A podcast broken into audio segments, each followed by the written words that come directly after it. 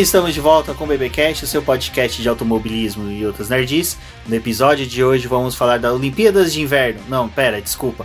Das duas etapas realizadas da Stock Car neste final de semana em Interlagos. Tivemos a segunda etapa regulamentar e a Corrida do Milhão, a tradicional etapa realizada pela categoria que premia os pilotos, os pilotos não, o piloto vencedor com um milhão de reais, porém dessa vez foi uma corrida solidária. Mas para conversar comigo aqui sobre essa etapa, as etapas, está a Débora Santos Almeida. Olá, amigos, sejam bem-vindos a mais este podcast. Bom, Rubens, eu achei que a gente ia falar sobre Fall Guys hoje, mas tudo bem, vamos falar sobre Stock Car, que é igualmente legal. É isso mesmo, neste final de semana em Interlagos teve a realização dessas duas etapas da Stock Car. Mas antes de prosseguir, já convido a vocês a conhecer aos estúdios do Boletim do Paddock de produção de camisetas. Nossos Upa Lumpas, no caso eu, estou realizando algumas é, estampas, eu acho bem bacanas elas, eu acho que o pessoal tá, deve curtir bastante, então recomendo que deem uma olhadinha. Aí, ah, vocês estão vindo até já briga de fãs querendo a camiseta. Por isso eu recomendo que vocês deem uma olhada lá no site, no nosso estúdio do Boletim do Paddock. Tem o link no post e também, se você está ouvindo por qualquer agregador, tem o link na descrição desse episódio. E visitem, porque as estampas que estão lá vão ficar somente algumas etapas, algumas, alguns meses. Depois serão trocadas por novas, então você pode perder a oportunidade de ter uma dessas que estão lá. Então, acompanhe a nossa lojinha. É, se vocês comprarem alguma camiseta na lojinha, vocês já vão estar tá auxiliando o nosso trabalho. Foi por isso que a gente criou ela, porque também é uma forma de vocês contribuírem com o nosso trabalho, mas ainda assim, né, é, ter um item de automobilismo na sua casa. E aproveitando, né, eu gostaria de pedir para vocês também acessarem a campanha do Após, nosso financiamento contínuo e coletivo, onde vocês também podem auxiliar no crescimento do boletim do Paddock, fazendo a doação de qualquer valor mensal ou quando vocês desejarem, e vocês vão estar auxiliando no, na manutenção e no crescimento do nosso site, no podcast e também agora no canal do YouTube.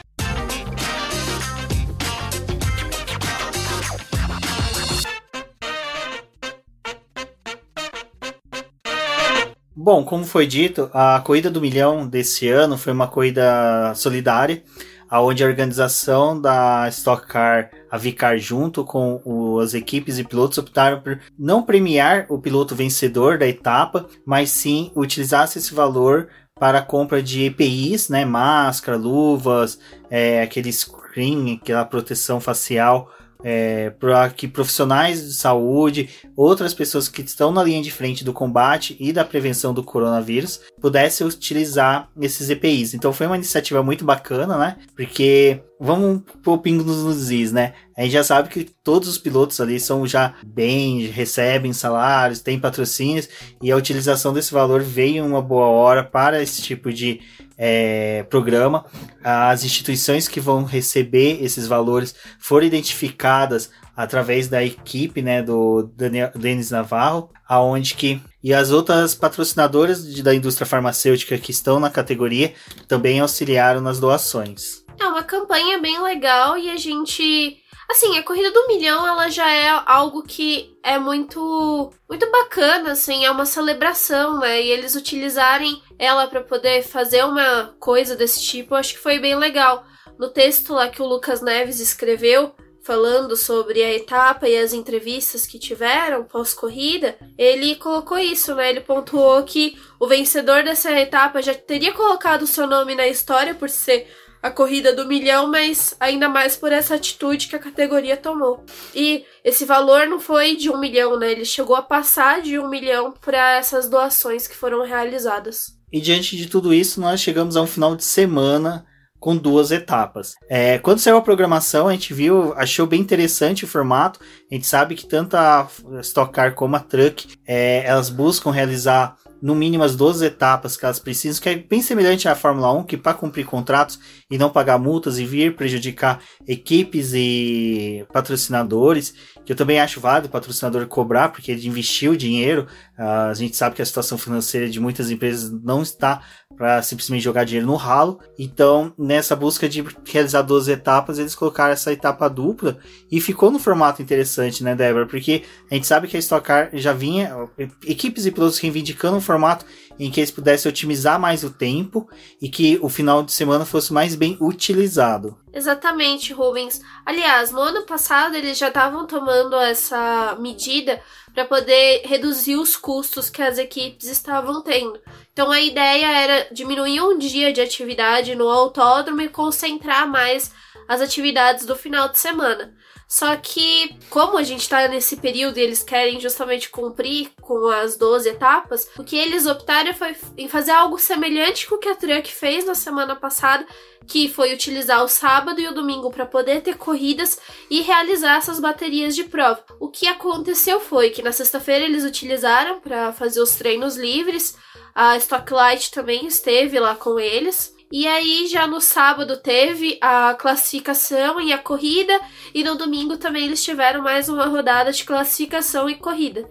Eu acho que foi um formato bem legal. É, diferente do que a gente está acostumado da Stock Car, é a gente ter a classificação em um dia e duas provas no dia seguinte, né? A, só a corrida do milhão e a etapa de dupla são corridas únicas no campeonato. Eu acho que foi interessante. Eu senti falta da corrida no sábado de ter uma corrida a mais é, junta, mas como eles estão nesse formato, também eles reduziram o tamanho da classificação, das corridas, eu acho que se adequou bastante esse formato que foi utilizado. É, o que é legal porque é, a gente já tinha uh, todo final de semana duas corridas e colocando uma no sábado é, auxilia que o pessoal sempre teve uma, como eu poderia dizer, uma predisposição a fazer estratégias em que eles eliminavam aquela briga na primeira prova, focando na segunda. Rubinho Barrichello era um rei dessa estratégia. E eu acho que se adotasse esse formato em que você obriga eles a ter um quali antes da corrida, você quebraria essa regra.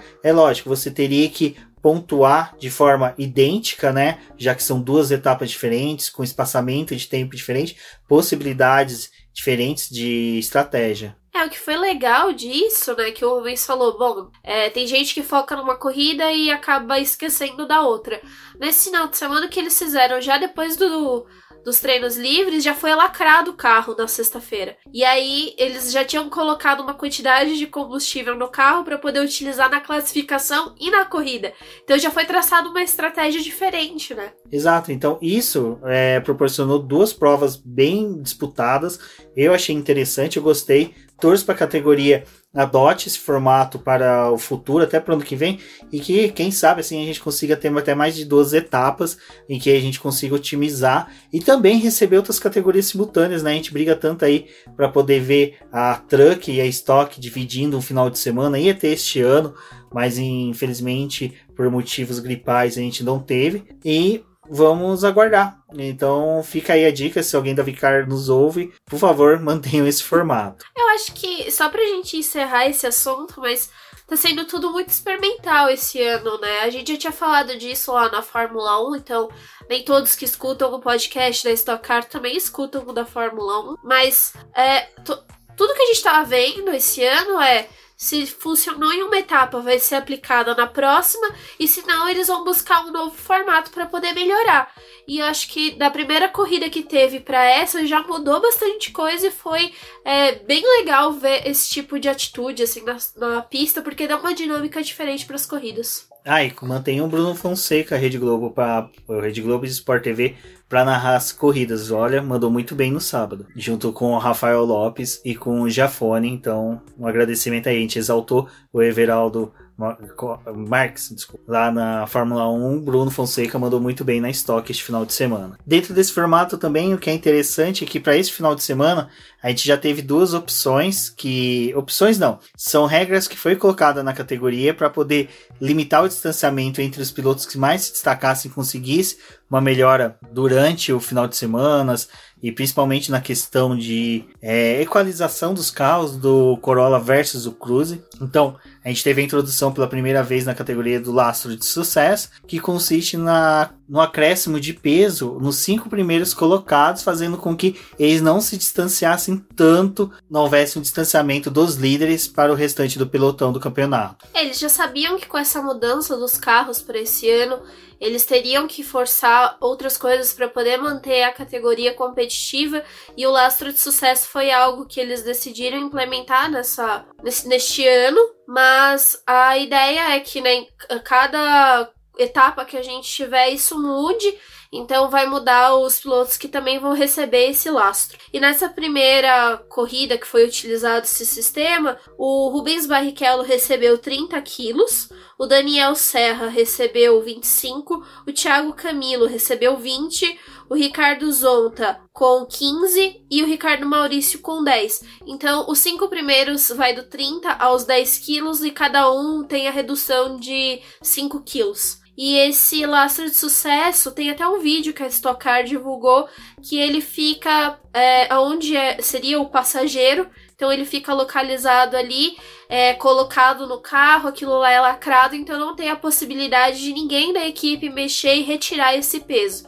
Então tem que ser tudo feito bonitinho para poder manter essa competitividade. Além do laço do sucesso, nós temos as atualizações de equalização, né? Que são alguns componentes que as montadoras criam para esse caso a montadora ó, concorrente venha despontar. Nesse caso a gente está vendo um certo é, melhora, uma certa é, predisposição dos carros Corollas a conseguirem melhores resultados. Uma porque o carro é, é um quilômetro e meio mais rápido de reta. Porém, o Chevrolet Cruze ele compensa isso porque ele é mais rápido em curva. Mas no caso é melhor você prevenir e nesse caso foi dado a opção para quem tivesse Chevrolet Cruze de utilizar essa equalização. Infelizmente, a forma com que ele foi adotado e entregue às, às equipes gerou um pouco de desconfiança. A equipe mesmo do Meinha decidiu é, não utilizar, no caso do carro do Ricardo Maurício e do Daniel Serra, Daniel Serra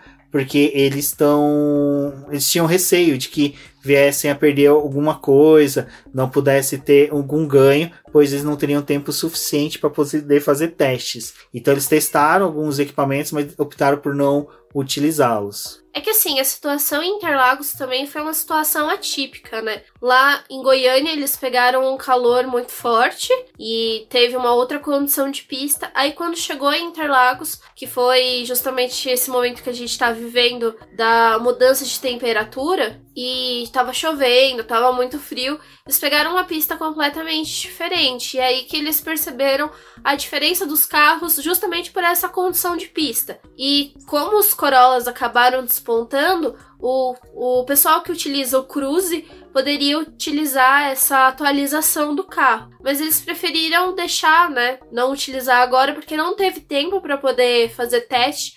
Como a gente falou, teve os treinos livres, a classificação e a corrida. Então não teve mais um teste onde se pudesse fazer a análise desse pacote que foi pro, é, proposto para as equipes utilizar. E ele é basicamente um novo assoalho que dá 20 milímetros a mais na parte da frente do carro e o gurney que é a asa traseira do carro que também ela poderia ser modificada. Mas eles vão esperar realizar ainda testes no carro para poder utilizar essa atualização. E a gente não sabe ainda aonde vai ser a próxima corrida. Então eles podem pegar um circuito diferente com outro tipo de circunstância na pista climática, então a gente pode ver uma diferença. Eu acho que a única coisa que impactou foi que na corrida passada a gente viu que tinha uma diferença dos carros, mas ainda assim as provas foram bastante competitivas. E quando chegou agora, aí, né, teve o domínio do Corolla. Vários momentos de treino livre, classificação, com quatro, cinco Corollas liderando, né? Então é uma situação preocupante. E esses pacotes de atualizações, eles são para quando uma equipe desponta na frente da outra, né? Equipe não, na verdade. Uma montadora desponta à frente da outra. Então tem que ter diferença de pelo menos 30 pontos para que a, a concorrente possa utilizar essa atualização. Bom, neste final de semana também tivemos, né, César Ramos colocando o nome dele ali entre os pilotos que obteram é, pole positions, algo que é muito é, engrandecedor para um piloto, principalmente compete na Stock Car, porque a pole sempre é muito, muito mais concorrida do que a vitória, eu acho. A disputa é bem mais acirrada. Este ano a gente com o formato de Q1 e Q2 apenas, não tendo mais a Super Pole, é, deu um dinamismo maior. Continua aquela característica da, do grupo 1 e do grupo 2 no Q1, que criou algumas intercorrências, mas vamos comentar isso daqui um pouquinho mais à frente. Mas César Ramos, né, Débora, obter duas poles seguidas mostrou uma certa, uma certa não, uma total adaptação do piloto na equipe do Mateis, mas que ele ainda precisa reverter isso em vitória. É, o Ramos ele ainda não tinha pole, então ele conquistou essas duas poles nesse final de semana, como você falou, e já era algo que ele estava esperando há algum tempo, mas ele fez parte da que não Pro, é, não tinha como propor isso pra ele, né? Não tinha como ele conseguir essas poles. Então isso aconteceu depois que ele mudou pra Ipiranga. E ele tá se mostrando um piloto que tá bem é, junto com o time, né? Ele falou que ele tá bem próximo do Thiago Camilo, que eles estão fazendo uma boa dupla. E eu acho que é realmente também, no caso que você tinha falado lá no seu vídeo, né? Que a gente deveria ficar de olho no Zonta. Eu acho que agora eu também coloco o César Ramos como um piloto que a gente deveria prestar mais atenção. Porque assim, o Thiago Camilo ele comanda, né, geralmente a equipe, ele é o piloto que tá lá na frente, ele é o piloto que disputou título, ele tá, né, acirrado assim na competição, mas eu acho que com o Ramos que tá se, dando bem com o carro, se dando bem com a equipe, pode ser um piloto que vai dar trabalho. É a parte ruim foi justamente ele ter largado nas duas corridas à frente e ter perdido, né, não ter conseguido reverter elas em vitória. É um pouco problemático, mas eu acho que aquela coisa, né? Stock Car tá tentando manter essa competitividade.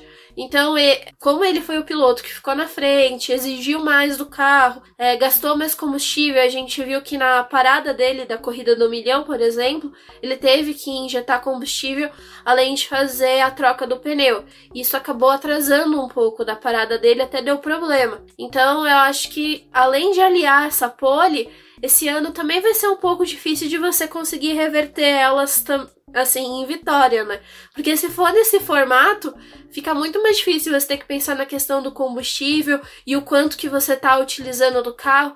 E depois a gente viu até lá na corrida do milhão, só para poder ressaltar ainda mais, é que depois da parada dele que foi problemática, ainda assim o carro dele não conseguiu entregar tudo que o carro do Zonta entregou. Então, né, diminuiu também essa chance dele de conseguir uma aproximação. Já na primeira corrida ele disputou bastante tempo lá com o Nelsinho, né? Exato, e teve a questão de que, como você disse, o carro dele não teve um bom desempenho em corrida, porque os pitstops foram desastrosos, mas em decorrência de dois motivos, que um é redução de pessoal no pitstop, se eu não me engano, acho que eu calculei quatro pessoas por pitstop, é um número reduzido, e antes a gente tinha uma pessoa que ficava na função de injetar ó, plugar a mangueira do oxigênio na traseira do carro, era na traseira do carro, então uma pessoa ficava ali, plugava oxigênio, os macacos hidráulicos levantavam o carro e fazia a troca do pneu. E essa pessoa também ficava ali na função de tirar o oxigênio dos pistões do macaco hidráulico para poder o carro retornar para o chão. Uma pessoa responsável para cada função, né? Não é uma pessoa, uma pessoa para poder fazer várias funções. Exato, e dessa vez ficou o cara que auxilia no abastecimento, ele fica com a mangueira presa no cinto e injeta ali. Então ficou muita função para uma pessoa só e que, infelizmente, decorrência do falta de testes, falta de tempo e habilidades com essas novas funções, pode ter prejudicado o piloto, mas acredito que seja uma coisa sanável. É algo que, com certeza, ele é um piloto jovem que vai conseguir se encaixar bem na equipe, pode se prosperar dentro da equipe, como o Thiago Camilo está há anos lá.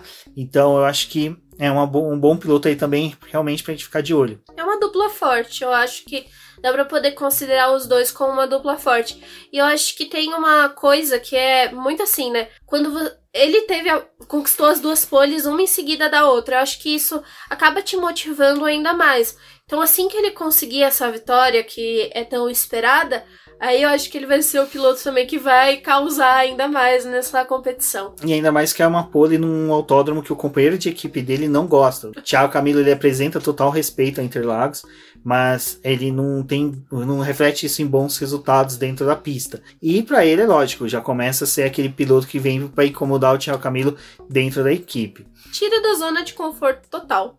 Exato, e para pontuação, para uma briga que a gente está tendo ali de foice entre os primeiros colocados. Então ele veio para poder tirar pontos ali do Daniel Serra, do Ricardo Maurício, do Rubinho Barrichello, que eram os caras que chegavam nesse final de semana líderes do campeonato e que já é um cenário que mudou bastante, né, Débora? Sim, a gente chegou a ter os três primeiros pilotos com os três primeiros pilotos com a mesma pontuação, né? Do, no final do sábado. É, eles estavam com 52 pontos, né? Algo que não se vê normalmente num campeonato, três pilotos com a mesma pontuação e sim, em duas provas apenas. Então é, é bem bacana acompanhar a Stock Car por causa dessa competitividade. Sim, e outra coisa, agora, depois que acabou essa corrida do milhão, que já teve toda a distribuição dos pontos, o César Ramos está na segunda posição. E eu ressalto, não é necessário também você ganhar as corridas, né? Uma das coisas que a gente sempre falou da Stock Car e principalmente do Rubinho é não tem a necessidade de você ganhar sempre. Se você for um piloto Serra, regular. né? Ele ganhou os títulos. O título do ano passado, se não me engano, acho que ele teve duas vitórias apenas. E tipo, em- na corrida 2. Mas só que era assim, toda hora o cara tava no pódio, toda hora ele tava ali em quarto lugar. É a regularidade que levou ele a vitórias. A E- vitória do campeonato, no caso. E a gente tem, por exemplo, o Thiago Camilo, que é companheiro dele de equipe, na sétima posição com 46 pontos. Então, olha a diferença dos dois. Exato. E vai ser interessante. Nesse ponto a gente tem muito a que acrescentar. E outro piloto que foi destaque, assim, esse é, eu coloco como destaque principal. O Ricardo Zonta é incontestável, mas acho que o Nelsinho Piquet, para mim, foi o nome do final de semana, mesmo tendo abandonado a corrida do milhão. É, o, a entrevista dele pós-corrida foi sensacional. A gente vai ter um vídeo durante a semana deu falando sobre esse final de semana, sobre ah, um especial sobre a corrida do milhão. Então, confiram lá, vai ter essa entrevista dele, em que, para quem assistiu durante a, a corrida também vai sabe do que eu tô falando, que ele falou de uma forma assim. É muito emotiva, você, você sente na voz dele que ele tá contente de estar na Stock é algo que eu ressaltava bastante nas etapas anteriores, que seria bacana na hora que a gente sentisse os, o Nelson Piquet mais confiante na categoria, e ele tá, então isso mostra que eh, vamos ter mais um piloto de ponta querendo ser competitivo e crescendo dentro da categoria. A vitória dele foi muito comemorada pelos fãs no Twitter, nas redes sociais. Gostei muito de ver o Nelson Piquet, que sempre foi um alvo de flechas, principalmente dos haters, de pessoas que tinham essa má visão dele em decorrência do Singapura Gate, mas os fãs que realmente veem ele como um bom piloto gostaram, curtiram. Eu fui uma pessoa que também gostei bastante dessa vitória dele e quero, lógico, pô, um, senhor de um piloto que deve continuar na categoria e só engrandece o grid da, da Stock Car. Eu acho que a corrida do Nelsinho foi muito consistente, ele soube esperar o momento certo para poder pegar a primeira posição, depois administrar. Não foi também uma vitória fácil. O Ramos estava bem empenhado também em tentar reverter aquela pole em vitória. Então eu acho que foi uma corrida bem legal assim para os dois e foi um final de semana assim de primeiras vezes, né? O Ramos tinha conquistado a primeira pole, o Nelsinho a primeira vitória na categoria e ele mesmo estava esperando essa vitória já há algum tempo. Então eu acho que foi bom assim. É legal quando você tem a categoria que é competitiva, tendo pilotos que ainda não ganharam, conseguindo a oportunidade de vencer e deixando a competição, a disputa ainda mais acirrada, né? E eu acho que o Nelsinho agora ele tá com equipamento bom, apesar de ali com o Barrichello a gente vê que às vezes tem ainda um problema, ele teve problema na classificação para a corrida do milhão, mas eu acho que na medida certa eles vão conseguir conquistar pontos. E pro Nelsinho, provavelmente, talvez tenha até mais uma vitória aí no restante da temporada. É, permanecendo ali nos boxes da Full Time, é, dois pilotos também que foram destaques da equipe. Acho que os, todos foram, na verdade. Até o Matias Rossi, que foi segundo colocado na corrida do milhão, apenas que ele teve um erro da equipe ali no, no alinhamento do grid, em que ele tomou um drive-thru e prejudicou muito a corrida dele. Provavelmente ele seria pódio na corrida, porque estava desempenhando uma boa corrida no domingo, até o cumprimento da punição. E só ressaltando, ele tá gostando bastante de correr na categoria, né? Então, é outro que a gente tá esperando um bom desenvolvimento no campeonato. É, durante a corrida eu fiquei uh, migrando das hashtags estoque na, no BP, estoque na Sport TV, na Globo e também Corrida do Milhão. Na hashtag da Corrida do Milhão, tinha muito argentino acompanhando. Eu acho que tinha muito mais argentinos do que uh, brasileiros acompanhando por essa hashtag, porque muitos estavam pela da Sport TV, mas uh, acompanhando, eu vi que os argentinos estão gostando, estão gostando de acompanhar a Stock Car, então tem até torcidas bem divididas, principalmente por causa da presença do Rubinho Barrichello, mas que está sendo bem bacana. E o pessoal também que ainda gosta muito do Kaká, já que na década de 90 o Kaká fez, disputou muitas corridas nos campeonatos argentinos, mas... Nossa, só, e você falando do Kaká, né? Ele acabou de sair lá do festival de Berlim, veio para poder correr aqui no Brasil, o, o Sérgio Jimenez ele optou por correr em outra categoria, ainda não participou da Stock Car esse ano como estava sendo planejado. E o final de semana do Kaká foi difícil, né? Ele teve o toque lá com o Pedro Cardoso. Pedro Cardoso, né, que tocou no É, Cacá Bueno. foi até punido, né? Então, realmente a culpa não foi do Kaká. O Kaká fez o possível para poder aliviar ali. E não foi uma corrida fácil, né, para ele. Então, a gente também espera que ele tenha um desenvolvimento melhor. Até porque, ali no Festival de Berlim, ele tava correndo muito bem, ele tava marcando pole, ele tava fazendo ótimas corridas, e é isso que a gente espera também de ver ele fazendo na Stock Car. Exato. E agora voltando ao box da Full Time, porque além do Matias Rossi, que teve um bom final de semana, apesar das circunstâncias, Nelson Piquet também, a, a briga entre o Rubinho Barrichello e o Rafael Suzuki ali na corrida do milhão, em que os dois bateram porta com porta, até a gente conversou com os apoiadores do boletim pelo Twitter, com o Bruno Vale e com o Rafael Xangô, que era realmente sobre isso, né? Sobre companheiros de equipes sendo brigando, um prejudicando, infelizmente, a corrida do outro, mas o foco ali dessa corrida do milhão foi o Rubinho Barrichello. Uhum. Foi interessante que um dia antes, o Caparica, se eu não me engano, que, não, não era o Caparica que estava fazendo as entrevistas da Sport TV, não me recordo agora o nome do jornalista, ele perguntou, né, pro Rubinho, pô, e aí, largando lá do fundo, do 22 segundo, como é que vai ser? Ele, ah, para um piloto que já venceu é, GP da, da Europa, saindo de 18 eu acho que não vai ser tão ruim. E foi impressionante que o Rubinho Barrichello estava com uma bola de cristal ali, porque ele conseguiu 18 posições numa corrida. E olha, 18 posições numa corrida da Stock Car é muito difícil, não é para qualquer um, principalmente nas condições que estavam. É, os pilotos sofrendo muito, porque o carro da Stock Car ele tem uma predisposição a gostar mais de pneus frios, temperaturas frias, para que os pneus não superaqueçam e tenham um bom rendimento. Mas só que São Paulo não estava dando chance, estava muito frio o asfalto, estava numa condição que prejudicou muito o desenvolvimento das, da corrida. A gente viu para várias pessoas rodando até durante a corrida e principalmente no treino, mas o que engrandeceu a corrida do Rubinho foi que ele disputou parecendo um guri de 20 anos, sabe?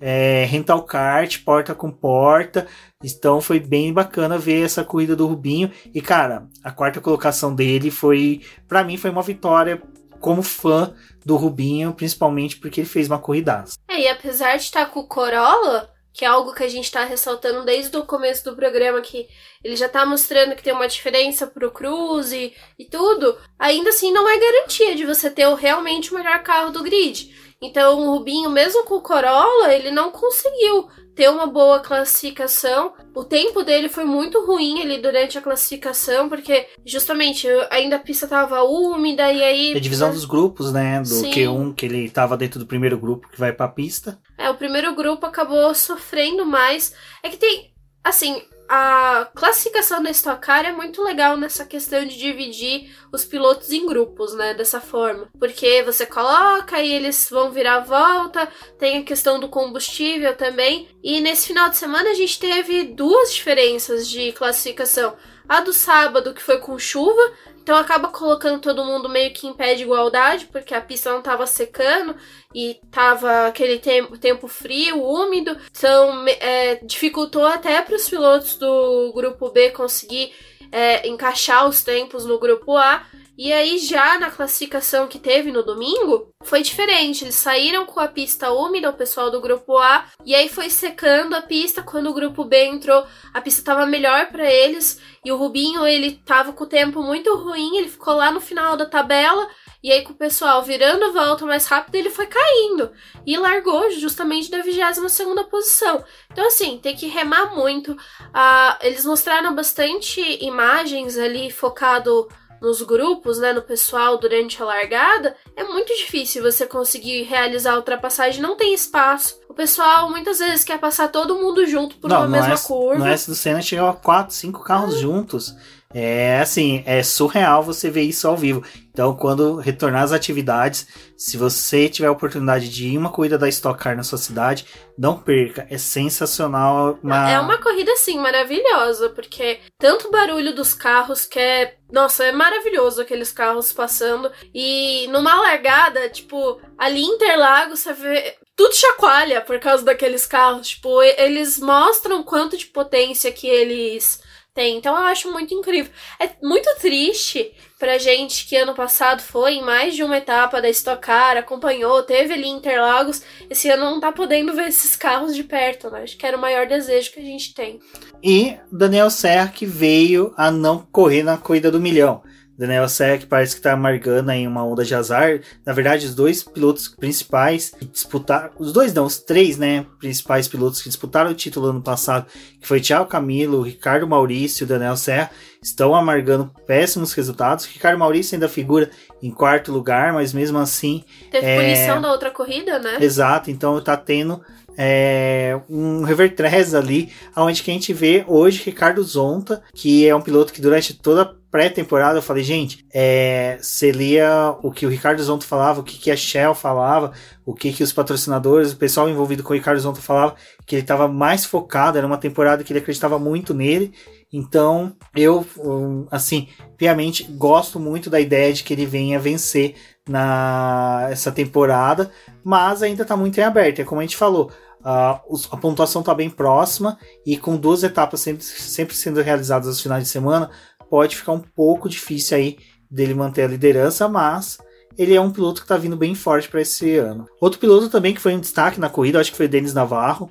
Ele e o Alan Kodair foram dois pilotos que também disputaram muita posição, conseguiram mostrar uma consistência interessante durante a prova. E uh, o Alan Kodair já havia falado com ele, com ele não, sobre ele na etapa de Goiânia, que esse carro da Brown estava muito rápido, mas é uma, um carro que perde rendimento durante a corrida. Já o Denis Navarro ele fez a ultrapassagem mais bonita que teve na final de semana, é um sério candidato ao prêmio Lubrax de ultrapassagem, que ele ultrapassou os dois pilotos da, da, da mesma equipe, não, desculpa, o Alan Kodair e o Camilo que vinham brigando por, por posições, não deu tempo nem dos dois, é tipo, uh, reagirem ao ataque dele, então foi bacana, e principalmente o Denis Navarro, que sempre foi um piloto bem tímido, bem contido na categoria.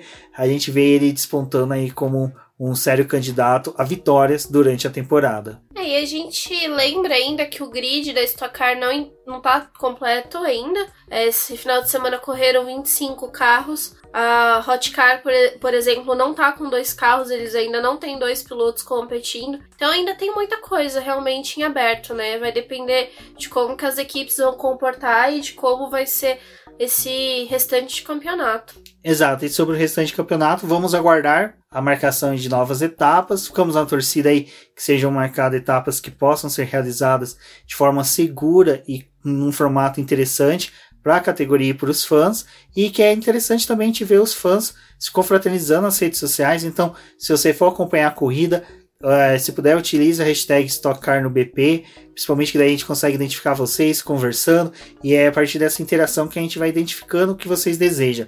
E, e lembra quando a gente falava para vocês lá no Festival de Berlim, entra, vota no piloto que vocês querem que receba a, a potência extra para poder competir? A Stock também tem esse formato de votação, que é o fan push. Então, perto da etapa, eles liberam essa votação, os pilotos acabam recebendo um botão extra então vale a pena, porque assim, a gente viu na corrida do milhão eles receberam esse botão extra e eles podem fazer o acionamento dele imediatamente após utilizar o push to pass. Então acaba dando uma potência extra em cima de uma outra e eles têm mais chance de realizar a ultrapassagem ou aumentar a distância para os outros pilotos. Então assim, fica atento às redes sociais dos pilotos que vocês gostam.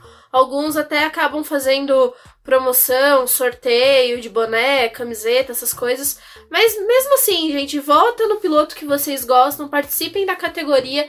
É um pessoal bacana, um pessoal que gosta de ter esse contato e eu acho que a gente realmente precisa é, manter essa coisa com as equipes, Porque assim, esse ano a gente não tá tendo a visitação dos box, não tá tendo a interação do público com eles. Então as redes sociais é a coisa mais forte que a gente tem para poder estar tá mais perto da categoria. Exatamente. Se vocês quiserem, eu já tô pensando em algumas estampas lá pra lojinha referente a Stock Car, então é, aguardem. Se vocês também tiverem ideias, venham conversem com a gente.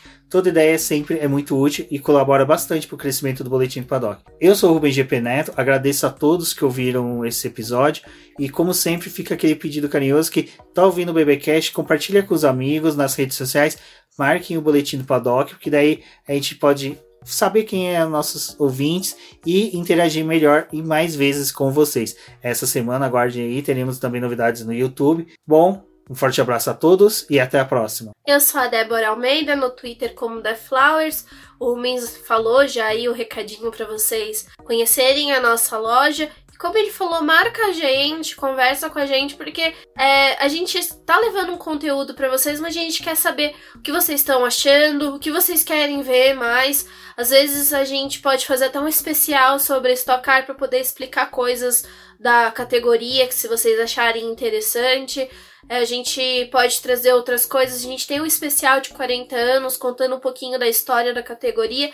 Então, participem com a gente. No próximo final de semana já tem o GP da Bélgica da Fórmula 1. Então, para quem curte Fórmula 1, a gente vai estar tá aí essa semana também trazendo notícias sobre a categoria, falando mais a respeito dela. E é só isso, né? Muito obrigada por escutarem até aqui e até a próxima. Bom, é isso, pessoal. E agora nós vamos inserir os agradecimentos dos nomes dos nossos apoiadores no final. E são eles: Ricardo Bannerman, Maia Barbosa, Elezer Teixeira, Luiz Félix, Arthur Felipe, Rafael Celone, Will Mesquita, Antônio Santos, Rogério Froner, Helena Lisboa, Cássio Machado, Carlos Delvado, Bruno Valic, Eric Nemes, Bruno Shinozaki, Alberto Xavier, Will Bueno, Ricardo Silva, Beto Correia, Fabrício Cavalcante, Arthur Apóstolo, Sérgio Milani, Melquiades Veloso, Micael Souza, Ezequiel Bales, Cineo Messi, Rafael Arílio, Rafael Carvalho, Fábio Ramiro, Lauro Vizentim, Maria Ângela, Thaís Costa, Rafa Catelan, Jane Casalec e Carlos Eduardo Valese. Muito obrigado a todos. Isso é tudo pessoal.